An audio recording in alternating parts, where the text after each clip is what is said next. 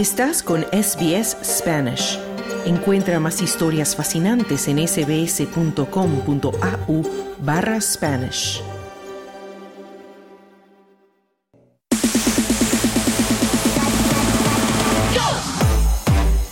Deportes. Y no a la 13 ya estamos en tiempo de deportes y ya está con nosotros en la línea nuestro compañero Claudio Vázquez. Hola Claudio, ¿qué tal? Hola Esther, ¿cómo estás? Todo muy bien por aquí. Bueno, vamos a empezar con el fútbol, porque ha habido un importante partido entre las Matildas contra la selección española de contra la selección de fútbol de España, con victoria de las australianas. Cuéntanos qué pasó. Así es, Esther. ¿Quieres? Femenino de Australia, las Matildas, derrotaron a España en un animadísimo y emocionante partido por 3 a 2 en el marco de la Copa de las Naciones. Este partido se jugó en Sydney y el triunfo de las Matildas sobre España aumenta la racha de las australianas a seis partidos ganados de los últimos seis partidos jugados.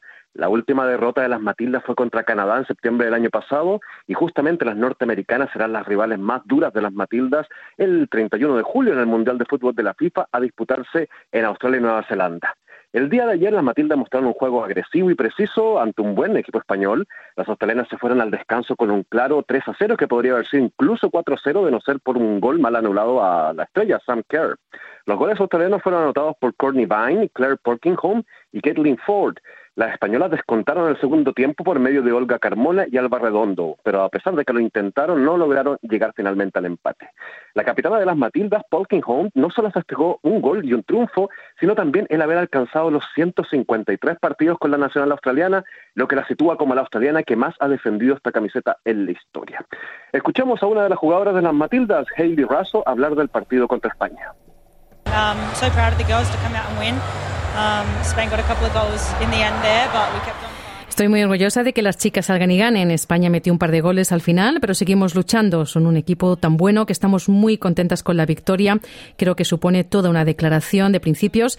Hemos tratado esta concentración y estos partidos previos como una práctica para la Copa Mundial Femenina. Salimos y ganamos dos de dos, así que esperamos poder ganar tres de tres en el próximo campeonato. Esto es lo que decía la miembro de las Matildas Raso. Bueno, y hay otras noticias de fútbol. Está el repechaje al Mundial Femenino, Claudio, con resultados de clasificaciones. Así es, Esther, se siguen jugando, se siguen disputando los últimos cupos que están libres para el Mundial y bueno, hay ya equipos que pasaron de ronda y que se enfrentarán ahora esta semana en partido único con los rivales que esperaban saber contra quién jugarían. Paraguay, por ejemplo, tuvo un durísimo encuentro contra China Taipei, o Taiwán también conocido, a quien solo pudo vencer en tanda de penales luego de empatar 2 a 2 el partido, pero de todas maneras pasó de ronda Paraguay. Y mientras tanto, Panamá venció 2-0 Papúa Nueva Guinea, dos selecciones que jamás han participado en un mundial. Entonces, con el triunfo de las panameñas, enfrentarán a Paraguay el jueves para ver con quién se queda con el boleto al mundial. Y en tanto, el miércoles Chile enfrentará a Haití, que venció previamente a Senegal, para determinar otro clasificado al Mundial. Mientras que Portugal enfrentará a Camerún, también buscando un boleto para la fiesta más importante del fútbol mundial. Todos estos partidos se están disputando en Nueva Zelanda, una de las dos sedes del próximo Mundial, y como sabemos, la otra sede será Australia. Bueno, estaremos pendientes de esos resultados. Y también hay noticias de la Liga Española de los partidos del domingo. ¿Cómo queda la cosa? Así es, el Barcelona venció por dos goles al cero al Cádiz y sigue afianzándose en la cima de la Liga Española a ocho puntos de su escolta el Real Madrid, que también venció 2 a 0 a los Asuna, pero de visita. El equipo culé, dirigido por Xavi Hernández, sigue mostrando solidez y capacidad goleadora frente a un Cádiz que estaba necesitado de puntos. Para el equipo catalán anotaron Sergi Roberto y el polaco Robert Lewandowski, que sigue inflando redes en España desde que llegó del Bayern Múnich.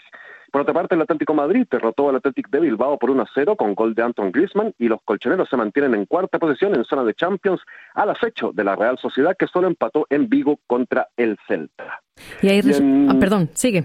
Sí, en resultados ¿no? de la Premier inglesa, justamente. Eso te iba a preguntar. El Manchester, el Manchester United consiguió un sólido triunfo sobre el Leicester por 3 a 0 con dos goles de Marcus Rashford y uno de Jadon Sancho. Este triunfo deja al United tercero en la tabla, luego del líder Arsenal y el Manchester City, quienes disputan codo a codo ser campeón de la Premier. Y en el otro partido jugado hoy, el Tottenham de Antonio Conte derrotó al West Ham United por dos goles a cero, con goles del brasileño Emerson Royal y el coreano Son. Los londinenses entonces se quedan en cuarta posición, el Tottenham con este triunfo, mientras que los martillos del West Ham siguen en zona de retrocesión. Bueno, y vamos a la Serie A italiana. Así es, porque la Roma, la Lupa Capitolina, venció en un ajustado encuentro al Verona jugando de local. La nueva contratación del equipo de Mourinho, el noruego Ole Solbakken, anotó el único gol del encuentro y esto deja a la Roma tercera en la tabla detrás del imparable Napoli y el Inter de Milán.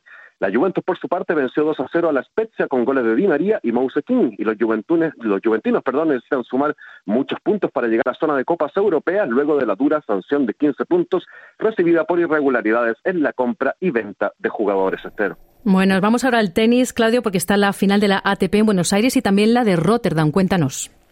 Bueno, buenas noticias para el tenis español porque el joven talento Carlos Alcaraz se coronó campeón del ATP de Buenos Aires luego de derrotar al británico Cameron Norrie en dos sets. Alcaraz vuelve a vencer un torneo luego de lesionarse el año pasado y perderse posteriormente el Abierto de Australia, lo que le quitó también el número uno del mundo que está ahora en manos de Novak Djokovic, campeón del Grand Slam jugado en Melbourne.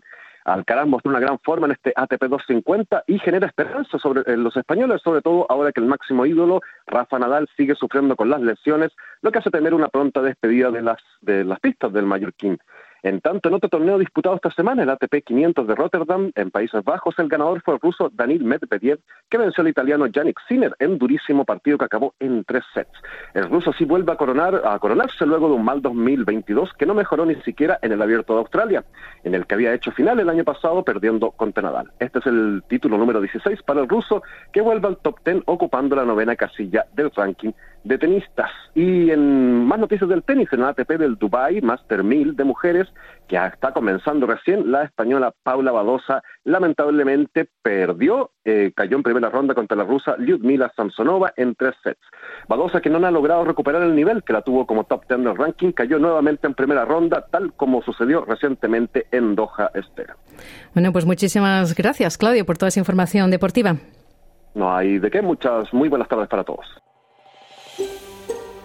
¿Quieres escuchar más historias como esta? Descárgatelas en Apple Podcasts, Google Podcasts, Spotify o en tu plataforma de podcast favorita.